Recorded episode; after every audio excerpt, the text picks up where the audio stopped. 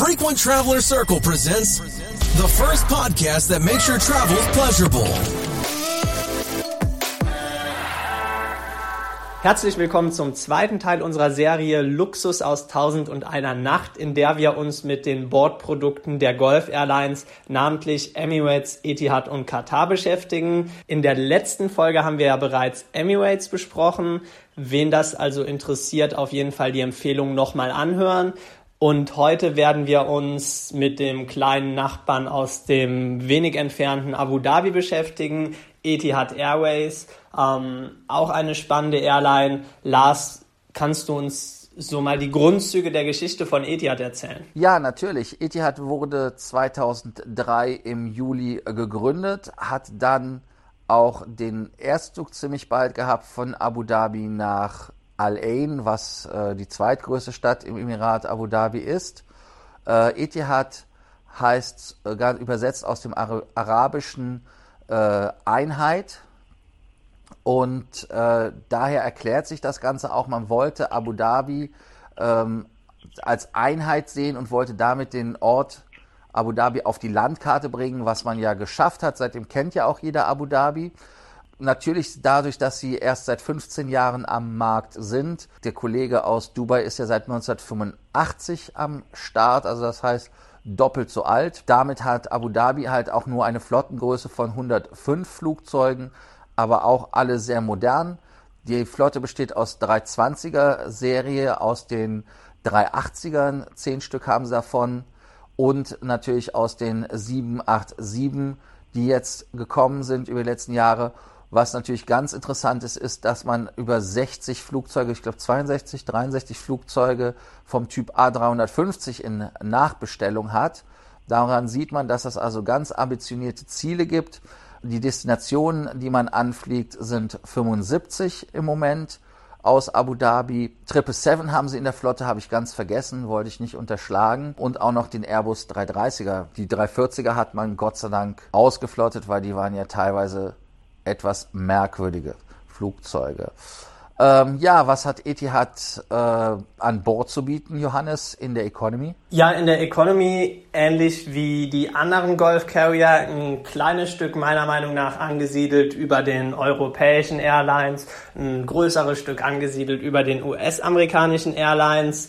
Ähm, Etihad hat meiner Meinung nach eine wirklich schön eingerichtete Kabine in den neuen Flugzeugen, also die Farbtöne sind wirklich sehr angenehm. Das Ganze wirkt äh, dementsprechend auch edel. Worauf man natürlich eingehen muss, du hast es ja gerade erwähnt, im Gegensatz zu Emirates, wo man ja eine Einheitsflotte aus 777 und A380 hat, sieht es bei Etihad etwas gemischter aus. Also je nachdem, in welchem Flugzeug man dann am Ende sitzt, erwartet einen natürlich auch was anderes. Ähm, die Sitze sind an sich ganz bequem. Ich finde, man kann tatsächlich relativ gut darin ruhen oder schlafen, sofern man das in der Economy Class kann, ist Etihad da wirklich eine angenehme Airline, weil ähm, die Sitze, die Nackenstützen lassen sich so an einer Seite was umknicken, dass man da einfach nochmal den Kopf was ablegen kann. Catering technisch meiner Meinung nach auch eine der besten Airlines aus dem Mittleren Osten, schon in der Economy Class. Ähm, Ansonsten, wie gesagt, hat man da relativ wenig Differenzierungspotenzial. Ganz anders sieht es dann natürlich in der Business Class aus. Da bietet Etihad ein wirklich spannendes Produkt an. Was erwartet den Kunden denn dort? Ja, also da gibt es dann den sogenannten ähm, Manager oder den Food and Beverage Manager. Das sind diejenigen, die in der weißen Jacke, also mit dem Jackett rumlaufen, die Arme natürlich nicht auf dem Rücken äh, gebunden oder vorne gebunden, sondern wirklich äh, gediegener Service, die einen beraten, was man essen soll, die dann auch versuchen, da einem jeden Wunsch von den Augen abzulesen. Ähm, was weiter ist vom Sitz her, die neuen Sitze, die übrigens Studio genannt werden, sind sehr, sehr bequem. Äh, meiner Meinung nach ein wichtiger Hinweis ist übrigens, immer schauen, dass man in Flugrichtung fliegt, weil dann sind die Betten länger, als wenn man entgegengesetzt der Flugrichtung fliegt. Nur so als kleiner Hinweis.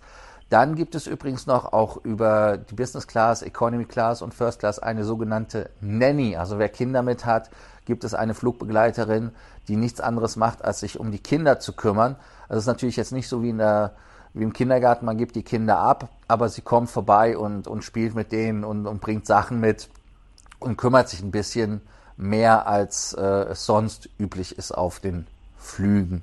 In der First Class äh, die übrigens Apartment heißen.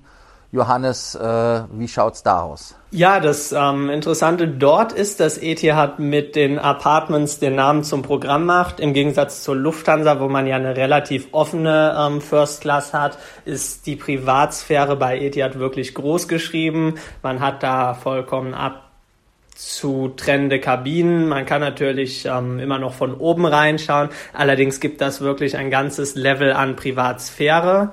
Ähm, die sind sehr geräumig, wirklich auch schick. Der äh, Name Apartment deutet schon darauf hin, dass man da etwas mehr Platz drin hat. Man hat neben dem großen Sitz im Prinzip dort, wo man die Füße ablegt, eine Art Bank, wo sich auch jemand hinsetzen kann. Und das Produkt ist wirklich sehr, sehr geräumig.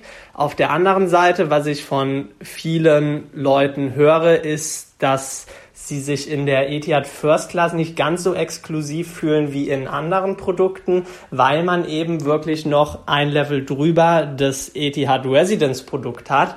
Dazu kommen wir aber später noch. Ähm, worauf ich noch kurz eingehen möchte, ist das Catering bei Etihad, weil auch dort wird einem was geboten. Wie üblich gibt es einen Dine-on-Demand-Service. Das bedeutet, man hat keine richtigen ähm, festgelegten Essenszeiten, sondern kann einfach aussuchen, wann man essen möchte und natürlich auch, was man essen möchte. Lars hat ja den äh, Food and Beverage Manager schon angesprochen. Das macht das ganze Produkt spannend. Ähm, Im A380 gibt es auch wie bei Emirates so eine kleine Bar, wo man sich dann mit anderen Leuten treffen kann und in Kontakt treten kann. Das ist natürlich auch eine ganz interessante Geschichte zum Entertainment-Programm. Es gibt einen sehr großen Monitor, aber ist jetzt auch nichts ganz Besonderes. Dennoch wirklich ein interessantes Produkt. Das Spannendste ist aber, wie angesprochen, wirklich die Residence. Das ist einzigartig und da toppt die kleine Etihad auch die große Emirates aus Abu Dhabi. Was erwartet einen dort? Ja, die Residence ist übrigens für zwei Personen. Man sitzt also in einer abgeschlossenen Kabine, heißt also, man hat zwei Zimmer. Äh, in dem einen Zimmer ist ein Bett, ein richtiges Bett zum Schlafen für zwei Personen dann daneben eine Dusche und Toilette. Ähm, man hat also im Gegensatz zur Emirates eine eigene Dusche. Man muss sich also nicht die beiden Duschen teilen mit den anderen Passagieren. Das heißt also, man kann wirklich zu jeder Zeit duschen. Bei Emirates ist es ja so, dass man sich die Schauerzeiten vor der Landung aufteilen muss. Und was ein ganz, ganz wichtiges Feature ist, man hat einen persönlichen Butler. Und dieser Butler hat ein Training absolviert in London, im Savoy, also einem der besten Häuser der Welt, wo man den Service nicht unbedingt erfunden hat, aber doch ganz, ganz nah kommt daran, wie man den Gast bedient. Und ähm, der Butler sorgt auch dafür, dass das Essen mit dem Onboard-Chef so gemacht wird, wie man es selber möchte und wie man es mag. Der Residence-Flieger hat ja auch noch den Vorteil am Boden, dass er separat in der Lounge bedient wird. Also er geht nicht in die große First Class Lounge, sondern er hat einen eigenen Bereich, eigenen Limousinentransfer. Also das ist alles sehr, sehr individuell äh, am Boden und somit dann natürlich auch in der Luft. Ähm, ich persönlich bin in der Residence noch nie geflogen, weil das nötige Kleingeld fehlt, weil man muss einfach nur wissen, dass eine Strecke Abu Dhabi nach London, das sind sechseinhalb Stunden Flug bis sieben Stunden, je nach Wind, kostet 20.000 Euro. Das ist natürlich eine richtige Stange Geld. Da sieht man natürlich auch den Anspruch von Etihad, dass es sich hier nicht um eine Art First Class Plus handelt, sondern dass hier wirklich versucht wird, mit dem Privatjet zu konkurrieren. Das betrifft natürlich sowohl den Service als auch äh, das ganze Onboard-Erlebnis. Allerdings, das Produkt wollten wir euch einfach nicht vorenthalten, weil es unserer Meinung nach ähm, Etihad als Airline nochmal deutlich spannender macht und natürlich auch zeigt, dass man als äh, kleine, später gegründete Airline im Gegensatz zu den großen Bruder, der ja nur ja, wie viel sind's, 50 Kilometer entfernt äh, seinen Sitz hat, deutlich äh, zeigen möchte, dass man Ambitionen hat, dass man ganz oben mitspielen will und mit solchen Produkten erreicht man das natürlich. Ja, für uns ist natürlich das Thema Meilensammeln immer eines der interessantesten. Ähm, die tollen Produkte bei Etihad machen natürlich auch Spaß, mit Meilen eingekauft zu werden beziehungsweise bezahlt zu werden. Ähm, wie sammelt man bei Etihad Meilen und wofür löst man sie am besten ein? Ja, also im Prinzip ähm, bei Etihad Guest, wie das Meilenprogramm heißt, fangen wir einfach mal mit den Statusstufen an, weil da gibt's auch wieder etwas, was etwas anders ist als bei anderen. Und zwar, dass man wirklich bis zum höchsten Status mit Segmenten sammeln kann. Und was auch nochmal on top sehr schön ist, ist, dass man, wenn man den Status hat, man zur Requalifikation wesentlich weniger braucht als vorher. Ganz klar am Beispiel. Also man fängt bei Etihad Guest mit einer weißen Karte an. Es gibt da keinen Namen für, für den Status wie bei anderen Blue oder sowas. Ähm, aufgrund der Karte würde ich jetzt einfach White sagen.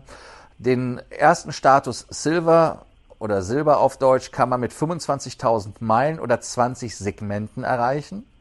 Wenn man den Status hat und ihn requalifiziert, braucht man nur 20.015 Segmente, also das heißt 25 Prozent weniger. Ähm, Status gilt ein Jahr. Dann als nächstes äh, wäre der Goldstatus. Da braucht man bei der Erstqualifikation 50.000 Tiermiles und 40 Segmente. Und um den Status zu halten, braucht man 40.000 und 30 Segmente. Und beim Platin-Status sind es 125.000 Tiermiles oder 60 Segmente. Bei der Requalifikation sind es nur 100.000 Tiermiles oder 48 Segmente.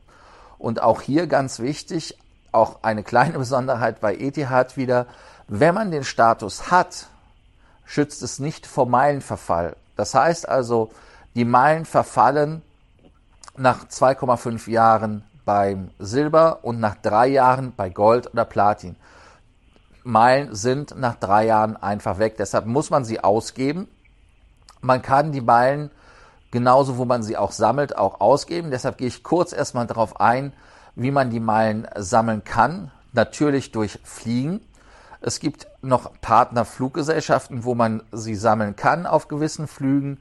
Das wäre Air New Zealand, Air Serbia, ähm, Air Seychelles, Alitalia, Anna, selbst auf Brussels Airlines kann man noch Meilen sammeln unter gewissen Bedingungen.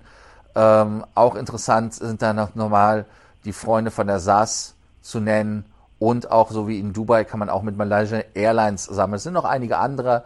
Ähm, da kann man dann schauen, wo es geht. Dann gibt es auch hier wieder Kreditkarten, die man haben kann, aber die sind dann auch wieder aus dem arabischen Raum äh, sind für uns in Deutschland und Europa uninteressant. Und man kann Meilen kaufen. Das heißt also, man kann bis zu 100.000 Etihad Gastmeilen pro Jahr kaufen, jederzeit. Und man kann sogenannte Miles and Cash Prämien kaufen, die man zum Beispiel aus der Hotelszene kennt, wo man eine Übernachtung hat. Man hat nicht genug Punkte, aber man kann es halt mit Geld auffüllen. Dann natürlich wie immer kann man auch bei Mietwagen und bei Hotels äh, Meilen sammeln. Das ist bei allen Fluggesellschaften ja so üblich. Ähm, Ketten sind alle vertreten und Mietwagengesellschaften. Ähm, da wieder der Hinweis, den ich immer an dieser Stelle mache. Es macht meistens im Regelfall mehr Sinn, die Meilen und Punkte beim jeweiligen Hotelprogramm zu sammeln, als bei einer Fluggesellschaft. Das muss man sich aber immer im Einzelfall anschauen. Dann gibt es noch vor Ort in Dubai beim Shopping bei gewissen Firmen äh, Möglichkeiten, Meilen zu sammeln. Auch zum Beispiel beim Heinemann in Deutschland, da könnte man Meilen sammeln. Äh, wer in die Verlegenheit kommt, sich ein Auto im Mittleren Osten zu kaufen, sollte darüber nachzudenken, nachdenken, ob er sich die Punkte dafür bei Etihad Guest gut schreiben lässt. Es würde zum Beispiel für einen Porsche gelten oder für Tesla. Das kann man machen. Ich war nie in der Verlegenheit deshalb. Was auch ein interessantes Feature ist, ist natürlich wie immer bei den Fluggesellschaften im Mittleren Osten, die ja Vorreiter waren bei den Family Accounts. Auch hier gibt es bei Etihad einen Family Account und dann gibt es noch die Möglichkeit, die Meilen zu transferieren. Äh, da sind aber die Ratios zum Transferieren, ich würde jetzt fast sagen, unterdurchschnittlich. Also selbst wenn man wie Marriott oder Hyatt oder Hilton auf die Liste hat oder auch American Express, also da würde ich von Abstand nehmen, weil da keine äh, positiven Effekte zu erzielen sind. Ja, dann die Ausgaben. Äh, ja, Meilen kann man äh, immer wieder loswerden, aber da äh, ist es wirklich am besten, meiner Meinung nach, die Meilen ähm, auszugeben, indem man sie zum Beispiel in eine Prämie investiert und zwar zum Beispiel in ein First Class Ticket oder in ein Business Class Ticket. Äh, Residence kann man übrigens auch buchen, äh, wenn man wenn man da genügend Punkte hat. Äh, ich habe zurzeit knapp 800.000 Punkte, 831.000, wenn ich gerade richtig sehe. Ähm, aber die reichen leider für die Residence auch nicht. Ähm, deshalb äh, kann ich ja einfach mal sagen, was es kosten würde von Abu Dhabi aus zum Beispiel äh, mit Meilen nach London zu fliegen, damit man mal äh, da ein, ein, ähm, einen Überblick hat. Also die günstigste Möglichkeit von Abu Dhabi nach London in eine One-Way zu fliegen wäre für 87.750 Meilen zum Beispiel, dass man da halt ähm, das mal sieht. Die Residence äh, kann man übrigens auf dem Flug auch buchen. Ähm, er zeigt mir leider da im Moment die ähm, Meilen nicht an, weil er möchte, dass ich mich einlogge. Hier haben wir es. Äh, man könnte mit der Residence fliegen, ähm, kostet allerdings 2.198.467 Meilen. Und jetzt kommt's, festhalten, 120 Dirham Gebühren. 120 Dirham Gebühren einfach durch vier Teilen. Also man kann für, für, für schmale äh, knapp 30 Euro äh, kann man schon von Abu Dhabi nach London fliegen. Also das ist sensationell. Da gibt es nichts. Also nur damit man noch mal kurz den, äh, den Vergleich hat. Äh, man fliegt also im Prinzip für 88.000 äh, Meilen One-Way First Class. Wenn man die Residence haben will, braucht man 2,2 Millionen Meilen. Ähm, ich bin ein Drittel weg, äh, werde es wahrscheinlich wohl nicht so schaffen in nächster Zeit. Ähm, die Meilen zu bekommen, aber da weiß man, wofür man sparen kann. Man hat also, wie gesagt, nur drei Jahre Zeit, weil die Meilen auch nur drei Jahre Gültigkeit haben. Ich hoffe, dass, dass da jetzt viele auf den Geschmack gekommen sind und für die Residenz sparen. Ja, wenn da jemand äh, das Ziel erreichen sollte und tatsächlich auf die verrückte Idee kommt, mit Meilen äh, die Etihad Residence zu buchen, meldet euch gerne mit uns. Euch ist eine Sonderfolge dieses Podcasts sicher und wir freuen uns einerseits zu hören, wie ihr die zwei Millionen Meilen gesammelt habt und natürlich, wie eure Flugerfahrung war. Ja, also wie gesagt, ganz wichtig, also es sind ja nicht die Meilen, es sind sogar 220 Dirham, also 30 Euro Gebühren. Ja, die dürfen dann im Zweifel natürlich auch nicht fehlen, ganz wichtig. Aber ähm, ich bin da zuversichtlich, dass man mit zwei Millionen Meilen auf dem Konto die paar Euro Gebühren auch noch hat. Nur vielleicht reicht es dann nicht mehr mit dem Taxi zum Flughafen. Das wäre natürlich besonders tragisch. Eben nicht tragisch, weil du wirst ja abgeholt. Wenn du Residence fliegst, hast du ja Limousinentransfer am Abflugort und am Ankunftsort. Na dann umso besser. dann ist, äh, ist diese Sorge ja schon einmal ausgeräumt und dem 2 Millionen Meilen Flug steht absolut nichts mehr im Wege. Ähm, auch hier wieder kurz zum Thema Stopover. Das bietet sich in Abu Dhabi ja auch an. Wenn man möchte, kann man natürlich den kleinen Weg nach Dubai rüberfahren. Aber Lars, von dir habe ich gehört, dass auch Abu Dhabi einiges zu bieten hat. Ja, also ich habe ja auch äh, in Abu Dhabi gelebt mehrere Jahre. Und äh, Abu Dhabi ist im Gegensatz zu Dubai etwas ruhiger. Man versucht das ja auch aufzuholen, aber ich finde, das macht gerade den Charme von Abu Dhabi aus, dass es halt nicht so überlaufen und so voll ist wie Dubai. Äh, da gibt es natürlich die klassischen Sachen, die man besucht. Das ist die Sheikh Zayed Mosque, also eine der schönsten Moscheen weltweit. Ähm, dann hat man Yas Island. Yas heißt äh, übersetzt Familie. Familie heißt, äh, dass man dort Vergnügungspark findet, das, Parks findet. Das heißt also, man hat dort ein, äh, die Yas Water World, äh, die sehr schön ist. Man hat Ferrari World, ähm, was auf dem Dach das größte Ferrari-Logo der Welt hat. Und draußen ist eine Achterbahn, die die schnellste Achterbahn der Welt ist, von der Beschleunigung her. Also da gibt es sehr viele Superlative. Ähm, auch wer Golf spielt, auf Yas findet man einen Golfplatz. In Abu Dhabi, genau wie in Dubai, sind halt wirklich viele, viele Golfplätze. Aber ein Geheimtipp für mich, äh, immer wieder, wenn ich in Abu Dhabi bin, und deshalb finde ich das auch mal toll, wenn andere Leute da hingehen, ist, äh, wenn man dorthin geht, wo die Fischer anlanden. Dort gibt es viele kleine Restaurants, unscheinbar, aber dort gibt es sehr, sehr guten Fisch, vor allem dann auch dadurch frisch, weil die Fischer ihn fast ins Restaurant in die Tür anliefern. Also das wäre für mich der Geheimtipp. Und auf dem Weg heraus aus diesem Gebiet sieht man abends diese kleinen äh, Sug-ähnlichen Läden, wo man Pflanzen kaufen kann, ist natürlich jetzt nicht so geeignet, dass man sich da eine, äh, äh, eine Pflanze mitnimmt, aber man, es ist einfach interessant zu sehen, wie das arabische Leben. Das klingt auf jeden so Fall sehr geht. interessant. Ich hoffe, ihr habt einen guten Einblick in Etihad Airlines bekommen oder Etihad Airways, was es dort, äh, was dort einem geboten wird in den verschiedenen Klassen. Kommen wir zum Abschluss noch mal ganz kurz dazu, für wen lohnt sich Etihad, beziehungsweise in welchen Kabinenkategorien lohnt sich Etihad, wenn man es mal mit Emirates vergleicht. Was wäre da dein Fazit in Economy, Business und First Class? Was würdest du eher wählen, wenn du die freie Auswahl hättest?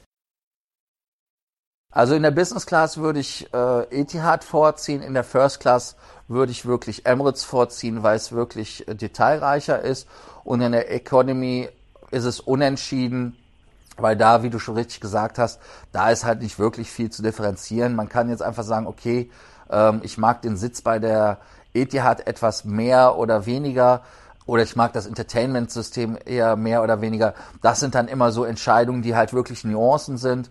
Aber die Business Class in der 787 ähm, oder aber auch ähm, Studio, wie es heißt, ähm, die würde ich natürlich in der Emirates vorziehen und bei der First Class, wie gesagt, dann äh, Emirates wieder bei The Residents. Ja, es gibt für die Residents keine Konkurrenz. Äh, wenn man das Geld ausgeben möchte oder zufällig ähm, die Punkte gesammelt hat, ähm, dann kann man das machen äh, und dann muss man das machen. Das ist sicherlich ein Erlebnis. Und jeder der 10 A380er hat die Residents. Ähm, da lohnt es sich auch fast schon keinen Nachtflug zu nehmen, damit Ja, das war's wieder von unserer Seite. Wir hoffen, ihr konntet einiges über Etihad mitnehmen. Vielleicht habt ihr jetzt auch Interesse, mit der Airline mal zu fliegen. Ähm, wenn ihr da Anfragen habt, schreibt uns natürlich gerne. Wir können euch da noch ein paar Tipps geben, was besonders interessante Routings sind. Und ansonsten wünschen wir euch wie immer noch einen schönen Tag und freuen uns natürlich, wenn ihr bei unserem dritten und letzten Teil dieser Serie wieder einschaltet. Dann wird es um Qatar Airways gehen.